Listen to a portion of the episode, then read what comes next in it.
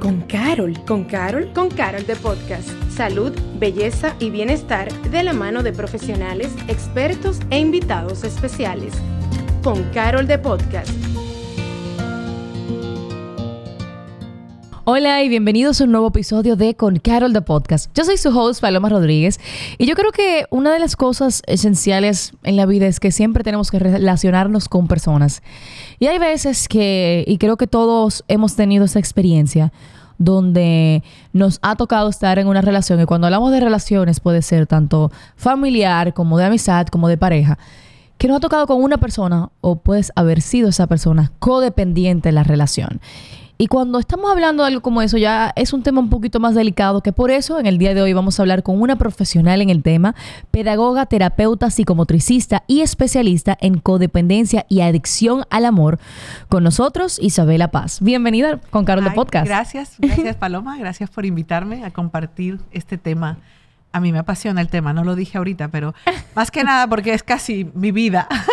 bueno, es su especialidad incluso. Es mi especialidad, pero también es mi experiencia de, vida, mi experiencia de vida eh, de haber aprendido nuevas formas de relacionarme, porque creo que identificar que somos codependientes bueno, si hubiera una estadística, yo creo que muy poca gente se identifica, aunque lo sea. Entonces, primero, porque no se conoce, no se conoce, el término se conoce, sí, pero nadie sabe muy bien qué es. O sea, hablo de la mayoría, no es algo como que, por ejemplo, uno está tan consciente como otros términos, como otras eh, situaciones o enfermedades que existen, pero, eh, sin embargo, pues este es un tema que nos puede también llevar a la muerte, ¿sabes?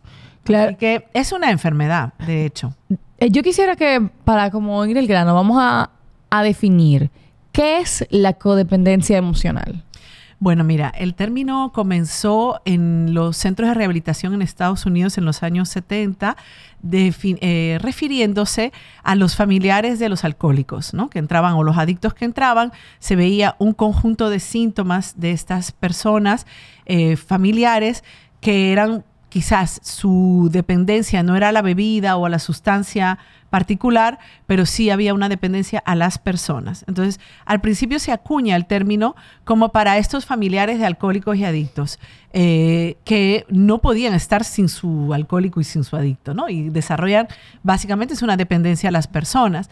Pero luego el término se va extendiendo y Pia Melody, que es para mí la autora que más, o sea, bueno, o la autora que yo conozco y mi formación en codependencia y adicción al amor es con su modelo, eh, entonces ella fue como describiendo más las características y definió cinco síntomas nucleares. Pero básicamente la codependencia es una forma de relacionarse con uno mismo y por supuesto cuando o sea, tú te relacionas con los demás como tú te relacionas contigo eh, de una manera que te, que te eh, negativa, que te hace tener una serie de patrones mentales, conductuales, que te puede llevar a la depresión, es decir, es más que nada un conjunto de síntomas de pensamiento, de formas de pensar, de formas de experimentar la realidad, de formas de sentir todo lo que es la configuración psíquica eh, y de formas de actuar. Entonces, no sé si tú quieres, puedo, puedo decir brevemente, no sé, eh, los síntomas nucleares de la codependencia. Primero quiero aclarar, o sea, que ser una persona codependiente viene siendo como una persona adicta a la otra persona. Sí, se pudiera decir, en dependencia al otro. O sea,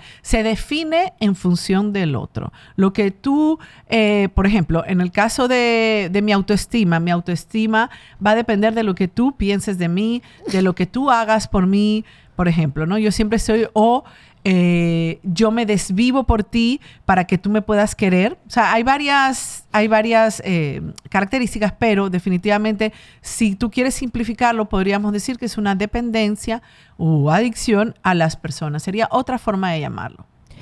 ¿Cómo podemos identificar cuando estamos en una relación?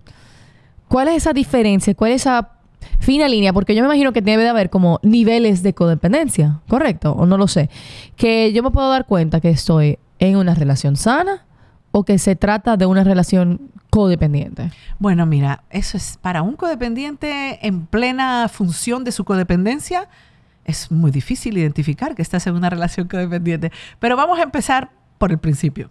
Cinco síntomas que tenemos que identificar. Si yo tengo baja autoestima, soy, puedo ser codependiente. Es decir, la, la primera característica nuclear de- descrita por Pia Melody es eh, falso, eh, no, no falso, eh, ¿cómo se llama? Poca autoestima, poca valía, sentimiento de poco, de, de ser, de no tener valor.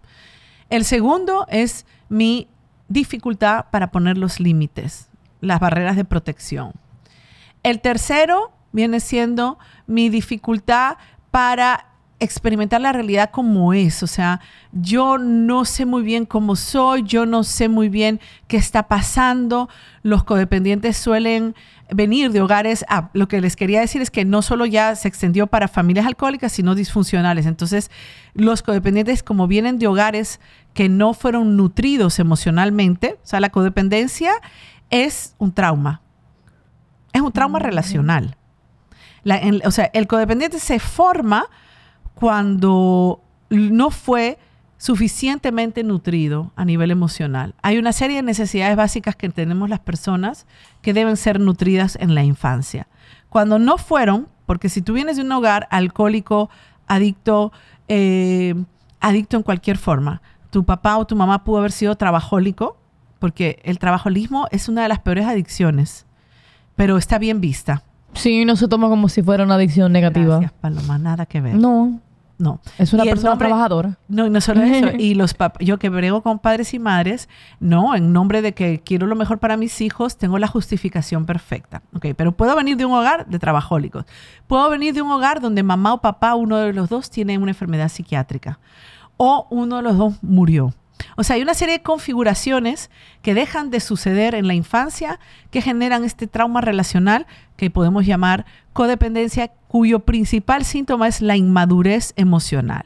Entonces, la inmadurez emocional, el codependiente es un inmaduro emocionalmente, ¿qué quiere decir? Y ahí va las características, las repaso. La poca sentido de valor propio, la dificultad de poner límites, la tercera es la que me desvío un poquito para explicar, que es esta dificultad para experimentar la realidad. No sé muy bien qué está pasando. ¿Por qué? Porque si mi papá y mi mamá estaban discutiendo y yo vengo asustada, se están tirando platos, por decirte, ¿no? un caso muy extremo. eh, o están gritándose insultándose. Y yo digo, ¿qué pasa? Toda asustada como niña. Y me dicen, no, no está pasando nada. Yo dejo de confiar en mi realidad. Yo dejo de confiar en mis propios eh, intuición y sentido común y se van anulando. Y dejo de ser yo para convertirme en, en alguien más. Entonces, la cuarta característica es, y esta es muy típica del codependiente, mi dificultad para identificar necesidades y deseos. El codependiente muchas veces las necesidades y deseos que son importantes son las del otro, no las mías. Y eh, tengo como un radar para identificar las del otro, pero las mías no. O sea, no sé cuándo debo ir al dentista, no sé cuándo debo, eh, eh, ¿cómo se llama? Ir al médico o qué comer. Porque es su prioridad de la otra persona. mi- no, sí, y además estoy en desconexión total. Y la quinta, el quinto rasgo es el- la dificultad para expresar la realidad con moderación. ¿Qué quiere decir eso? El poderte, el sobredimensionar. El codependiente es una persona que no entra, no, se, no, no vive la tristeza, no, sino que vive la angustia. Tú ves la dimensión de lo, lo sobre, o sea, es hipersensible. Si está alegre, cae en el éxtasis. Es decir, hay una dificultad porque por la falta de regulación emocional, que hoy sabemos que está ligada, o sea, la persona que se regula emocionalmente, que regula sus impulsos, que es capaz de inhibir conductas que, se hace, que le hacen daño, es una persona que en la infancia tuvo una familia nutri- eh, eh, que le dio nutrición emocional. Entonces, para ir a todo eso tuve que decir para responder a tu pregunta, ¿cómo yo sé si estoy en una relación codependiente? Fíjate, lo primero que te dije, para un codependiente en función activa, es muy difícil darse cuenta. ¿Por qué? Porque ha perdido el sentido primero de los límites, no lo sabe poner, no hay barreras, no se ama, con lo cual si te insultan, si te dicen nada, para ti igual eso es normal. Eh, no sabes identificar que eso no está bien y si lo identificas, lo inhibes. Eh, y, y también el codependiente suele tener una adicción al drama. Ahorita dije del, del quinto, del quinto síntoma. De que son extremos como en extremos, son en emociones. Todo, la autoestima también, o sea, o es mucha o es muy poca. Esta, la autoestima de un codependiente o de una codependiente se va a definir en base al otro. Entonces puedo ser más que tú. En un momento, Paloma, yo soy mejor que tú y a las 10 de la noche yo soy peor que tú, porque mi estima está en comparación. Entonces, tal cual, el codependiente vive siempre en polos. Con los límites es igual, o no pongo ningún límite, o pongo todos los límites del mundo de mala forma, esta gente que estalla. Y así, cuando, también puedo confundir mis deseos con necesidades. Entonces, pues, ¿cómo te pudiera responder para alguien que nos oye? Pienso que si estás sufriendo dentro de una relación, si tú lo sientes en tu, en tu, en tu yo interno, en el estómago, en las entrañas que estás sufriendo, tú tienes que revisar, buscar ayuda y empezar a ver si te identificas o no como codependiente. Para mí, la mayoría del planeta tiene uno u otro rasgo. Cuando hablaba de lo que es la infancia de un codependiente, una persona se convierte, entonces uno no nace siendo codependiente, uno se convierte en codependiente, pero eso solamente se da por episodios o por traumas de la infancia o puede pasar algo igual ya en la adultez. Situaciones que hayan pasado que lo hayan convertido en esto. Bueno, no necesariamente, no, porque, o sea, no que en la adultez no se va a generar eso, porque tus siete primeros años de vida es tu configuración psíquica ya. O sea, este, ese es como te setearon al mundo. Ahora, tú puedes aprender nuevas formas, eso sí, pero nuevas formas sanas o empeorar, porque la codependencia, ahorita yo te dije, mira, la gente puede morirse de codependencia, porque si yo necesito que tú estés eh, comiendo, por ejemplo, y tenemos solo este, yo te doy mi comida, mi comida, mi comida, pero el codependiente no, no se nutre. Porque es que para tú nutrirte a nivel emocional y a nivel de cualquier de autocuidado, vamos a hablar de eso, de autocuidado, otro tuvo que haberme cuidado. Y el codependiente generalmente, o la codependiente, viene de un hogar donde fue ignorada, donde fue eh, a veces violentada. Es decir, ¿cómo tú aprendes a cuidarte, a, a cuidar de ti misma si nadie te cuidó? Es todo lo que es prefijo auto, como la autoestima, tuvo que haber otro que lo hiciera. Tú no te amas porque no hubo otro que te amara. O tal vez te amaron porque también nuestros padres hacen lo mejor que pueden, pero no, en tu, no, no lo pudieron expresar en la forma que tu mentalidad de niño podía captarlo. ¿Me entiendes? Un niño siempre va a ser literal. Un niño nunca va a decir, ay, papi no me hace caso porque eh, está trabajando muchísimo y porque tiene un trauma en la vida, ¿no? Eh, eh, en la mente infantil, dos más dos son cuatro. No, él no trabaja y, y, como somos egocéntricos cuando somos niños, que es otro rasgo del codependiente también, porque el codependiente lo que arrastra, vamos a definir, el codependiente es un adulto en cuerpo de adulto con la mente de probablemente un niño de cinco o seis años no me llama, no me quiere. Exactamente, es una inmadurez emocional. Y algo muy bueno o muy bueno saber es que tú no haces codependencia solamente con tu pareja, tú haces codependencia con todo el mundo y las amistades. Eso es, yo, tú no te imaginas, yo tengo, yo te dije ahorita que me apasionó porque yo he vivido mucha experiencia de salirme de la codependencia. A mí me encanta porque a mí me dio mucha dificultad verlo, ¿no? Y es por eso. Yo pienso, nuestro radar que lamentablemente en el trauma, en la vida infantil, cuando no te nutren emocionalmente, tu radar queda también bien chamuscado. Pero igual tenemos un instinto de supervivencia y siempre hay algo diciéndote que ahí no va bien. Ahora lo que hay que saber es que hay que buscar ayuda.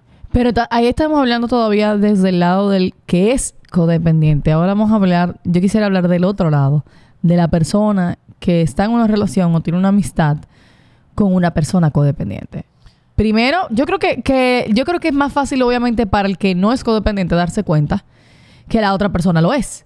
Porque siempre como le busca más el lado, se siente un poco más como que está obsesionado, como que tiene esa dificultad para, para alejarse de manera sana. Y ya el, amigo o la pareja o el familiar puede decir, mierda, la otra persona está codependiente de mí pero uno nunca sabe cómo manejar algo, algo en ese sentido. Más fácil entras como en un pánico de que lo quieres y creo que es una, no sé si es algo natural del ser humano, que automáticamente lo que quieres hacer es alejarlo. Es evitarlo, es alejarle, como evitar ese problema. Pero eso puede incluso como ser como una gasolina para esa otra persona. ¿Cuáles son la forma, como la forma correcta para tratar si tú estás en una relación con una persona codependiente? Bueno, pero es que ahí tendríamos que ir más, más profundo, Paloma, porque ahí estamos hablando de vínculos de apego. Eh, tenemos básicamente dos vínculos de apego, dos tipos, seguro e inseguro. Pero antes de entrar ahí, porque no, no, no es la pregunta, pero lo que quiero decirte es que yo tengo una teoría muy particular y es que las personas nos jalamos bien parecidas. Es decir, yo me siento atraído hacia una persona que tiene algo que yo tengo también. O sea, es como que en el plano físico por los opuestos se atraen. Sí. Pero en el plano emocional y en el plano espiritual son los polos iguales que se atraen. Ahora, sí es verdad que hay una forma, el codependiente puede caer en la relación con algún tipo de, de persona narcisista, sociópata, que parezca sociópata, pero que sea codependiente. Pero no, mm. no hay identificación, porque en la codependencia, en el cuarto, en el cuarta, en el cuarta característica, hay una forma de no depender. O sea, hay cuatro patrones de depender. Una es, eh, yo dependo de ti absolutamente, soy codependiente. Eh, hay otra, yo no voy a depender para nada de ti, pero no es que soy, eh, no soy independiente, soy antidependiente que no es lo mismo.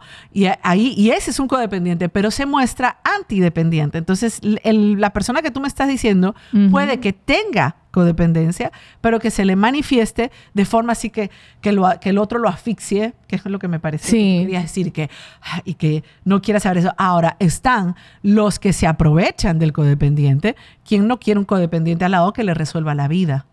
Porque el codependiente se pone al servicio, es como una especie de mayordomo o algo así que tú vas a tener para porque va a hacer todo por ti, porque al final el codependiente quiere ser necesitado.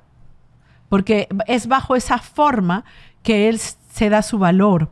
Entonces, si encuentra un sociópata, un narcisista, alguien de esta característica, con esta frialdad, lo van a exprimir y lo van a, lo van a, se van a aprovechar eh, y vas a saber manipularlo porque es mucho más manipulador una personalidad así que, la del codependiente. Ahora, cuando es un codependiente antidependiente, que, que, que no quieran a nadie al lado, pues probablemente también va a poner a sufrir al codependiente, o sea, le va a salir corriendo.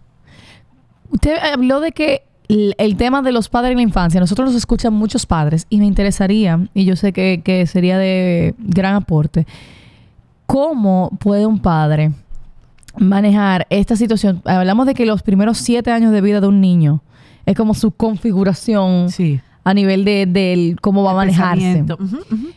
¿Cuáles son esos, como los, para simplificarlo, lo que sí se debe hacer y lo que no se debe hacer a la hora de, de tener a un niño en desarrollo para asegurar que pueda tener en el futuro relaciones sanas. Sí, mira, lo primero es que, aunque yo te dije siete años, eso es como de la configuración de la personalidad, los dos, tres primeros años de vida, esa es la base de la salud mental. Los primeros dos años ah, se puede extender hasta, las, hasta los tres. Y no solo los dos primeros, en la barriga, le llaman los, mil, los primeros mil días, desde la concepción hasta los dos años. Entonces, básicamente se trata un, un padre o una madre que quiera tener un hijo o hija en salud mental, tiene que trabajar sobre su salud mental, ¿verdad? Eso se cae de la mata y no se cae de la mata, porque nosotros ahí felices jugando recibimos padres que quieren este síntoma desaparecelo, pero el síntoma lo hace el niño, pero el síntoma es de toda la familia y especialmente de los padres. Pero básicamente un papá, una mamá debe ajustarse a las necesidades de los niños. Es decir, si el bebé está llorando, yo lo cojo, yo me acerco, yo le hablo, yo le, explico que voy a, voy a mirar qué puedo hacer por él, lo que tú quieras, pero yo tengo que ser, eso se llama responsividad. Yo le llamo ajuste. O sea, un papá, una mamá que se ajusta a esas necesidades del bebé. Y el llanto no es solo comida, el llanto es, yo me siento solo, yo cámbiame la postura, estoy mojado, tengo un malestar, tengo miedo. Entonces, tengo que responder al llanto, porque todavía, todavía está esa leyenda de que déjalo llorar para que se crezcan los pulmones. No, eso es básico. Si yo me equivoco y hago algo, algo, entonces yo, pues, reparar. Otra cosa, aprender a reparar con tu hijo. Otro aspecto es estar presente. Presencia. Mm. Plena presencia. Y si yo soy una persona con depresión, con sufrimiento de, de económico, sufrimiento psiquiátrico, con algún tipo de adicción a las pantallas, lo que sea. Yo no estoy presente. Mi cuerpo está presente, pero mi cabeza no está presente. Entonces yo diría, responsividad, presencia plena, reparación y bueno, por supuesto, generar un entorno eh, nutricio a nivel de la del aprendizaje eh, de todo tipo, ¿no? Estimulador, que no sea con pantallas. No se puede educar con pantallas. Para configurarse la mente, las pantallas son un obstáculo. Se Las debe racionar. después.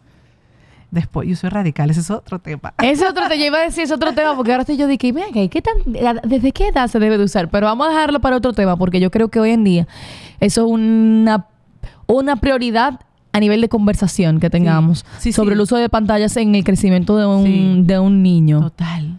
De- es grave. es grave. Y podemos traerlo cuando ustedes quieran, no hay problema, porque es, y me apasiona y lo comparto mucho, porque yo soy una adulta y a mí me ha hecho mucho daño el estar tanto en el teléfono porque me ha cortado el periodo de atención.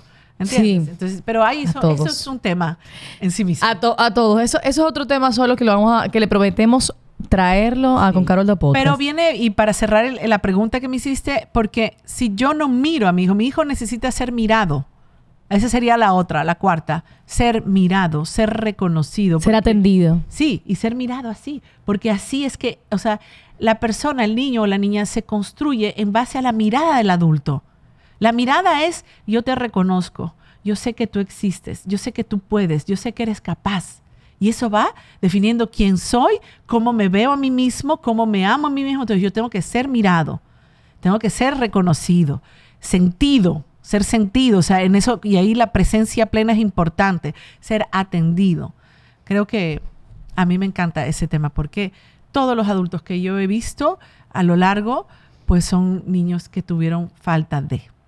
Y ahí va a la importancia de, del rol del padre en el desarrollo de, de un niño para, para su futuro.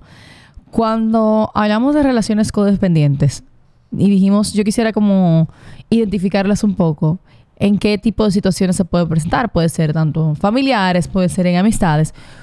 ¿Cómo son regularmente las relaciones? O sea, ¿cómo yo puedo darme cuenta si tal vez estoy escucha- escuchando este podcast y yo digo, mierda, me no, no sé si estoy en, este, en esta situación, pero quiero identificarlo. ¿Cuáles son esos identifica esas cosas que me ayudan a identificar directamente si estoy en una relación codependiente? Mira, a veces me siento mal, me siento excluida, siento vergüenza, eh, a veces persigo a la gente que no me corresponde, lo que tú decías. Eh, es decir, eh, puedo tener un grupo de amigas y las amigas siempre me están afuereando y, y yo como quiera insisto en querer ser incluida. Ay, sí. Eh, si yo me desprendo, digo que sí cuando quiero decir que no. Eh, que tú me pides un favor y yo no puedo hacerlo, pero yo como quiera. ¿Por qué? Porque es que yo tengo que cuidar bien como codependiente, que tú no me vayas a rechazar, que tú no me vayas a abandonar. Entonces yo voy a hacer todo lo que tú digas. Entonces si yo estoy viendo que todo este tipo de conductas que yo tengo hacia el otro y que yo estoy muy enfocada a y obsesionada estoy obsesionada en mi cabeza y ella no me invitó y ella me dijo y ellas se fueron o él, mi pareja, esto, lo otro y repito y repito y repito, yo no estoy tranquila, estoy en una relación de codependencia cuando yo no vivo paz. Pero puede ser también una relación de abuso, o sea, eh, estoy tratando de, de que el codependiente o la codependiente se pueda identificar. ¿no? Porque eh, hay, hay muchas relaciones tóxicas que no vives paz, pero particularmente en esta es tan sutil que, que los red flags, los síntomas de alerta son esos. O sea, esta relación me hace sentir mal respecto a mí misma. Yo lo resumo así. ¿Por qué me hace sentir mal al respecto a mí misma? Porque no soy importantizada, porque no soy valorada, porque soy excluida, porque tengo que rogar y mendigar, porque lo que sea. Pero el codependiente toca fondo. Tarde o temprano toca fondo. Un codependiente puede salir de, de esta situación. O sea, si yo soy de codependiente, puedo manejarme para que en una relación a futuro no lo sea? ¿De manera sola o tiene obligatoriamente que ir con un profesional? No, sola no, porque sola, eh, sí, primero sí se recupera. Si uno aprende, yo voy a creer que sí, que tú aprendes formas diferentes de relacionarte. Ahora, cuesta muchísimo y te puede tomar muchos años, pero tú siempre lo vas a hacer mejor si estás consciente de tus patrones. ¿Cuáles son tus patrones? Tus patrones de comportamiento, sí, porque también el codependiente está mucho en la negación. ¿ah? No, no, puede ver, no puede ver. Es parte de su desconexión emocional. Yo diría que la característica número uno es la desconexión emocional. Pero, eh, ¿por dónde iba? Ya, ya se me pasó. Hablábamos de que ¿Cómo puede un codependiente salir de esto? ¿Cómo puede mejorar? Entonces, lo primero es, eh, si te has identificado con, con, este podcast, con este episodio, sigue profundizando, ¿no? Sigue buscando. Eh, lo segundo, hay libros de codependencia que te permiten identificarte más. ¿Por qué no, se, por qué no solita yo puedo hacerlo? Porque mira, Einstein decía, la, enferme, la, la mente que enferma no puede ser la mente que cura. O sea, tu mente te enfermó no, tu mente misma no te va a curar. Tú tienes que incorporar otra, otras, otro tipo de pensamiento. Y eso va a venir de afuera, de personas, o que estás, si estás en un grupo de, por ejemplo, codependientes anónimos, o si estás en un grupo de terapia, de apoyo sobre codependencia, eh, o si estás con un terapeuta o una terapeuta de esto, esa va a ser la mente que te va a ayudar. Porque es que tu misma cabeza te enfermó. Tú necesitas pedir prestado otra cabeza. y entonces seguir leyendo. Para mí, ¿qué me funcionó a mí particularmente? Ah, pues yo soy una estudiosa. Tú ves cómo, cómo eh, cuando tú no sabes de finanzas, que, by the way, deberían darnos la finanza en la escuela también, así como las relaciones sanas, el pensamiento positivo, todo eso debería estar en el colegio. Pero así como cuando tú vas a invertir, aprender a ahorrar, tú vas y persigues eh, gente que sabe de eso y te educas. Cuando se trata de tu forma de pensar y tu forma de, relacionarte y de sentir, eso debe ser objeto de tu estudio. Eso debe ser lo único a lo que te dediques por un tiempo. Entonces, ¿por qué?